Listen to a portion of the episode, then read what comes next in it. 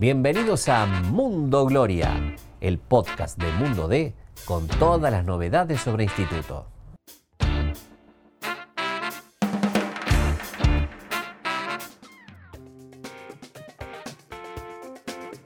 ¿Qué tal? ¿Cómo les va? El gusto, el placer de saludarlos. Bienvenidos a una nueva edición de Mundo Gloria, el podcast que refleja toda la actualidad, todo el presente y todo lo que viene para el Instituto Atlético Central Córdoba. Soy Agustín Careto y una vez más me acompaña Hernán Laurino. ¿Cómo estás, Cholito? ¿Cómo andas, Agus? ¿Todo bien? Bien, bien, bien. Imagino que, bueno, eh, en el mundo instituto respirando ya otros aires porque se consiguió la segunda victoria consecutiva, se viene un partido importante en Mendoza, el equipo sigue invicto, en el marco de un inicio que ha entusiasmado a la gente, ¿no?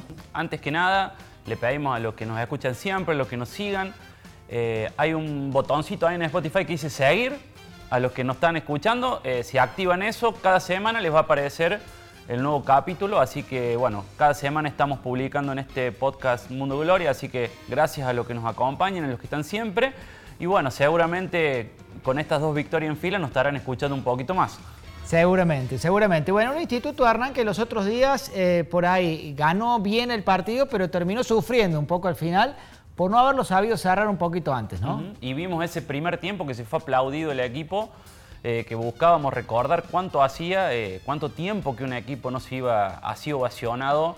Eh, tampoco fue una locura, pero hubo unos aplausos que me parece que aprobaron el rendimiento del equipo, que de a poco va mostrando algunos detalles, algunas cosas que me parece que está marcando el entrenador, de, de ser un equipo que ataque directo, que no dé tantas vueltas con la pelota, que sabe eh, los momentos, entiende los momentos del partido y tiene, diría que tres o cuatro jugadores que están demostrando que tienen jerarquía.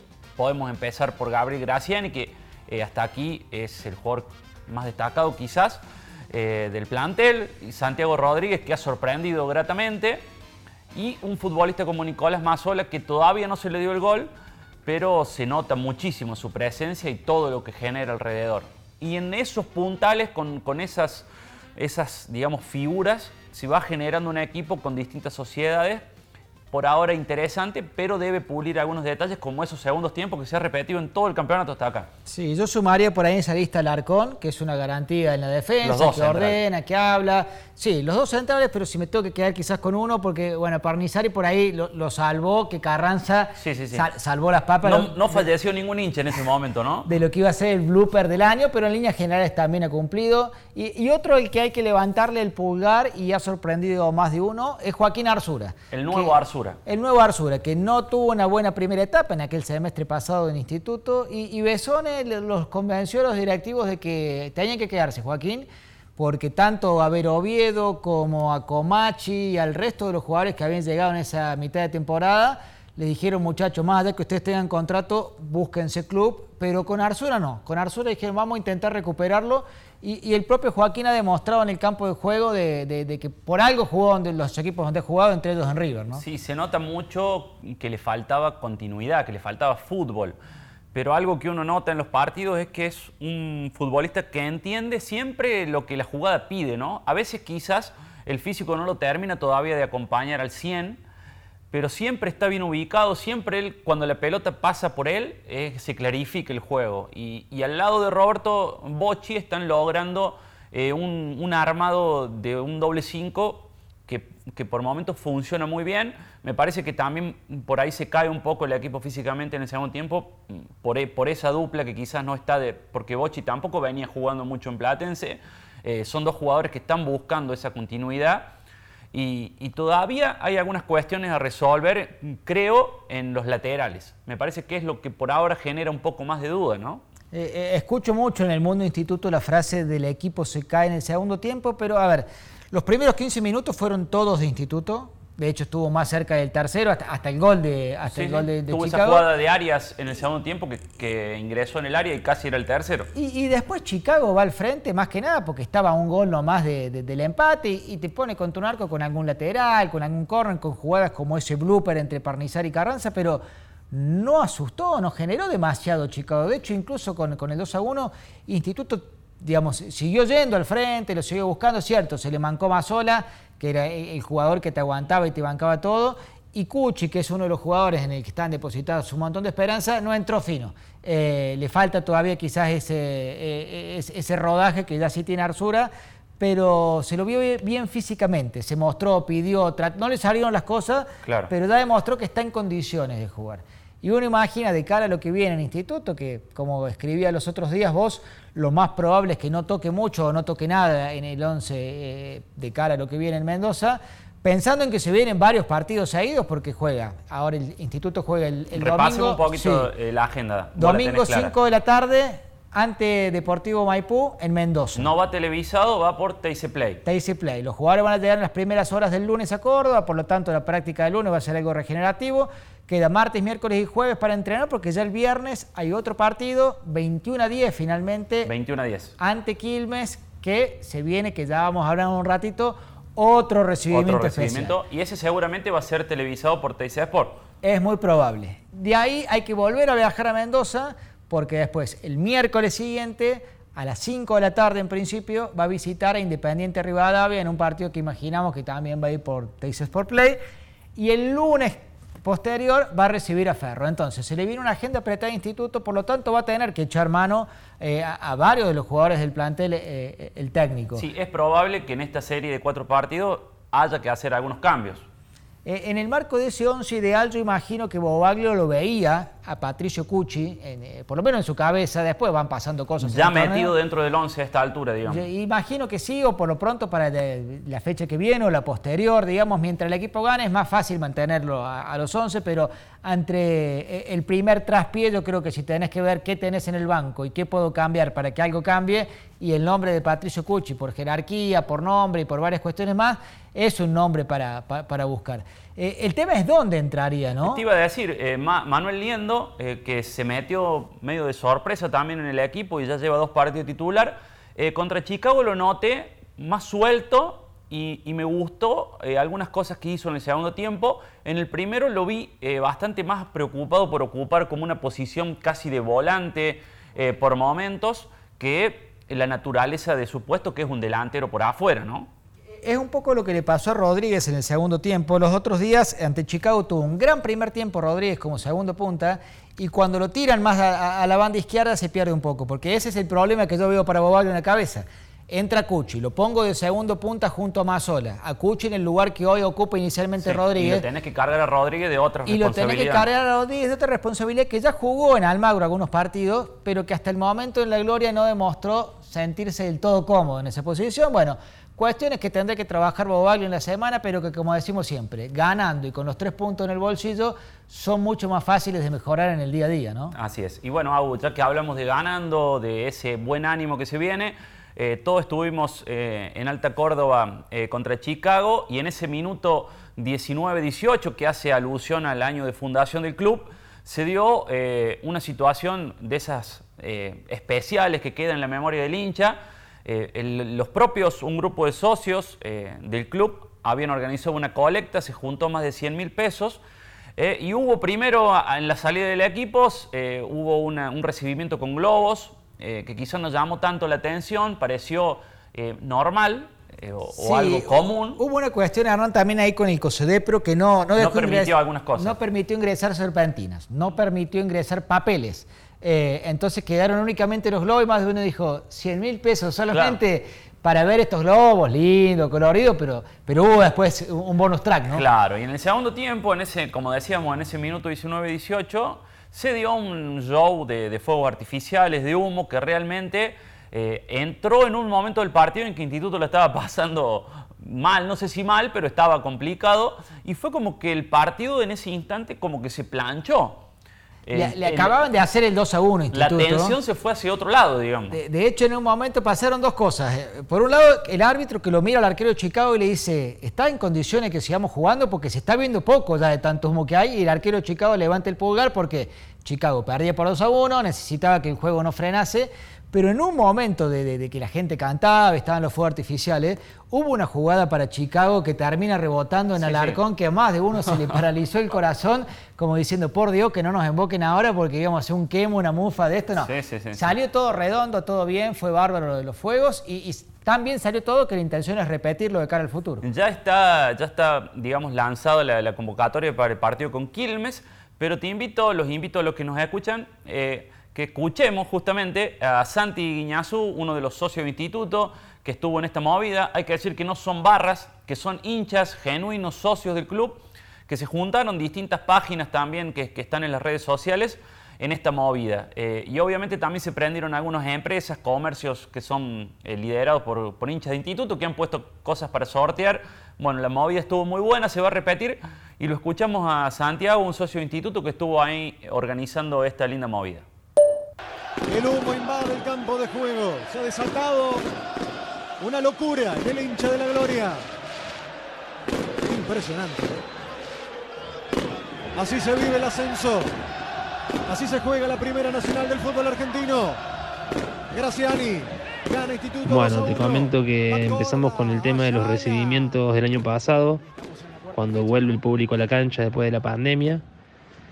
Y bueno, es, en ese momento creo que se juntaron alrededor de 30 mil pesos, los cuales compramos globos en Buenos Aires y, algunas otras cosas más tranqui.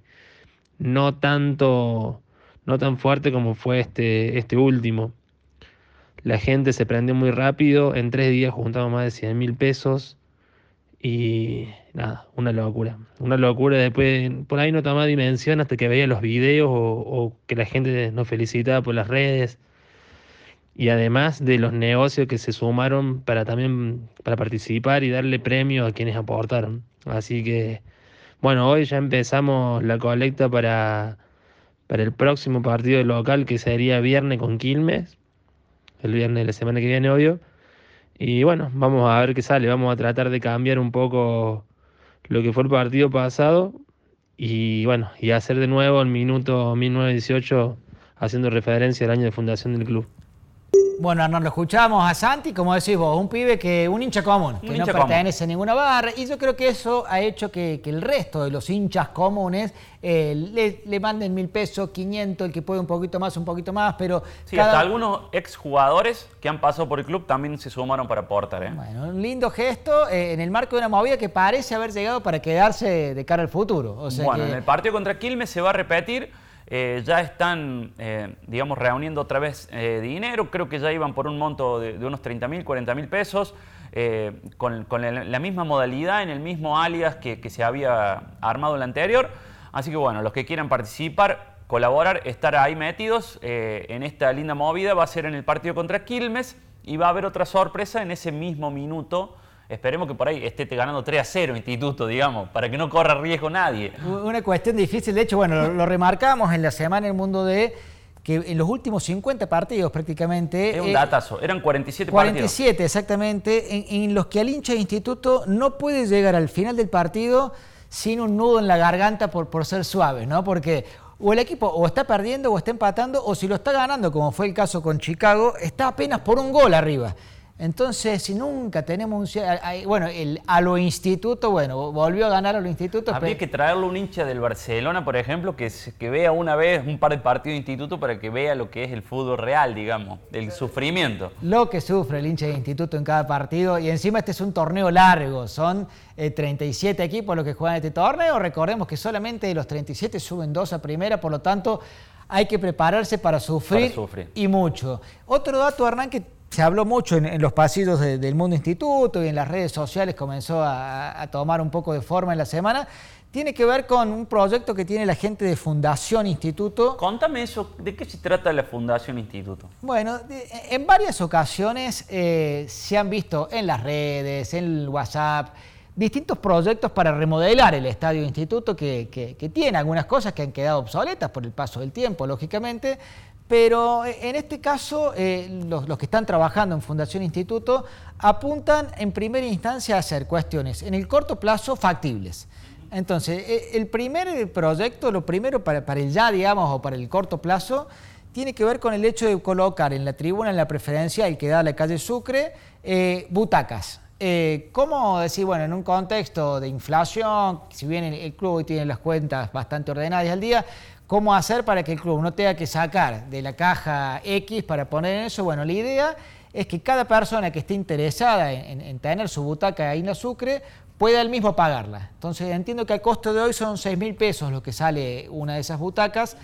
Arrancar con una prueba piloto de 500 y si esto prospera en el futuro, completar la Sucre con creo que son 3.500 y pico de butacas para, bueno, que la gente que pueda ir al estadio, a esa tribuna, estar sentado, gozar de otras comodidades propias de un estadio como el Instituto, que tiene muchas cosas para ser un estadio primera, pero le falta todavía algunas otras y esa es una de ellas. Pero estamos hablando de una fundación que sería con, inversores que colaboran eh, para el club, digamos, sin una retribución, para que el club pueda llevar adelante distintas obras, digamos. Por ahí pasa la mano. Exactamente. Bueno, de hecho en la fundación hay mucha gente que ha trabajado en los departamentos de infraestructura del club, que ha estado políticamente siempre de una forma u otra ligada a la institución.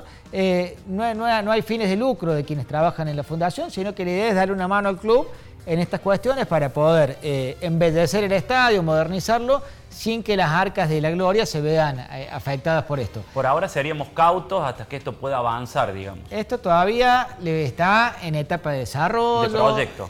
incluso las mismas personas que trabajan en esto dijeron, queremos que el día que se oficialice esto, que sea el mismo club el que lo oficialice y que la gente no se entere ni a través de un medio ni a través de nosotros, ni siquiera dicen que el club tiene que estar por sobre encima de todo. Y tiene que eh, ser algo que esté muy bien explicado y detallado, me parece, para que la gente y el socio entienda dónde está aportando, ¿no? Exactamente. Incluso, bueno, después la idea es sacar las torres de Sucre, que la verdad que quienes van a esa tribuna eh, saben... Lo sufren. Lo, sufren porque hay varios sectores que tenés muchos puntos ciegos con la idea de poner por sobre encima de la tribuna eh, unas luces LED más modernas y que no afecten a la visión y, soñando aún más en grande poder retirar el alambrado de la Sucre, eh, poner pasillos también, porque si no la gente, los que están en la Sucre eh, lo saben, se pisan unos con otros, no tenés por dónde bajar, cada uno baja por donde puede, por donde quiere, bueno, tratar de avanzar en esas cuestiones, pero como decíamos hace un ratito, paso a paso, lo primero sería las butacas. Después, si se puede, si la gente acompaña, se apoya. Y todo también va de la mano con lo que vaya pasando dentro de la cancha. ¿no? Contabas vos hoy en Twitter que ya tiene 19.000 socios instituto. 19.000 socios y más de 10.000 que son titulares. Como vos explicabas, eh, muchos de ellos con el grupo familiar. Se completa ese número de 19.000. Habrá que ver qué resultado puede conseguir el domingo en Mendoza, pero en base a eso uno entiende y cree que contra Quilmes puede haber un muy buen marco en, Alta Córdoba. En ese partido que repetimos, va a ser el viernes 21 eh, a 10, seguramente para la televisión. Así que esos son los pasos que vienen para Instituto. Este domingo visitará Maipú en Mendoza, luego con Quilmes. Eh, dos partidos importantes, interesantes para que este equipo de Bobaglio siga tomando forma. Como dijo el propio técnico, seguimos siendo un equipo en formación, pies en la tierra y seguir construyendo eh, este nuevo Instituto Modelo 2022. Un equipo en formación que, bueno, que, respira otros aires, que trabaja más tranquilo en el marco de un instituto que ha tenido una gran semana a nivel general, porque en básquet de los últimos siete ha ganado seis, lo leemos habitualmente Marcelo Chaijali con, con, todas las novedades de Gloria. Se aproximan los playoffs dentro de poco. La idea es tener ya todo el plantel para esos partidos. Está lesionado ahora el pivote español que trajo la Gloria, está Romano todavía lesionado, pero Aún con bajas importantes, el equipo ha demostrado que ha ganado en canchas difíciles, que sigue sumando bastante y que quiere quedarse entre los primeros puestos para llegar a los playoffs bien posicionado. ¿Me promete que lo vamos a invitar a Marcelo Chaijale a hablar de básquet en algún momento o no? Lo vamos a traer acá algún día el presidente Cavaliato. Apa, atención, ¿eh? Lo vamos a traer a Juan Manuel, que se ha comprometido en algún momento a acompañarnos y por supuesto lo vamos a tener al, que más sabe de básquet acá en el diario, que es Marcelo Chaijale para que nosotros hablemos de lo poquito que sabemos de fútbol con el presidente y que Marce pueda hablar de básquet con, Juan Manuel. Buenísimo. Bueno, Agus, cerramos otro nuevo capítulo de Mundo Gloria. Como les decía, muchas gracias por acompañarnos, por estar ahí, por los que nos responden en las redes y nos dicen, che, ¿cuándo lo suben? Bueno, muchas gracias y si le dan ese clic ahí en seguir en Spotify, nos dan una mano también grande a nosotros. Gracias por acompañarnos, nos escuchamos el próximo miércoles.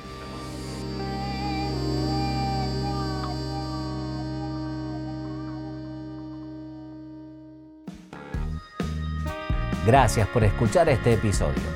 te invitamos a visitar mundode.com.ar para estar al día con todas las noticias sobre la gloria. Nos encontramos de nuevo la semana que viene.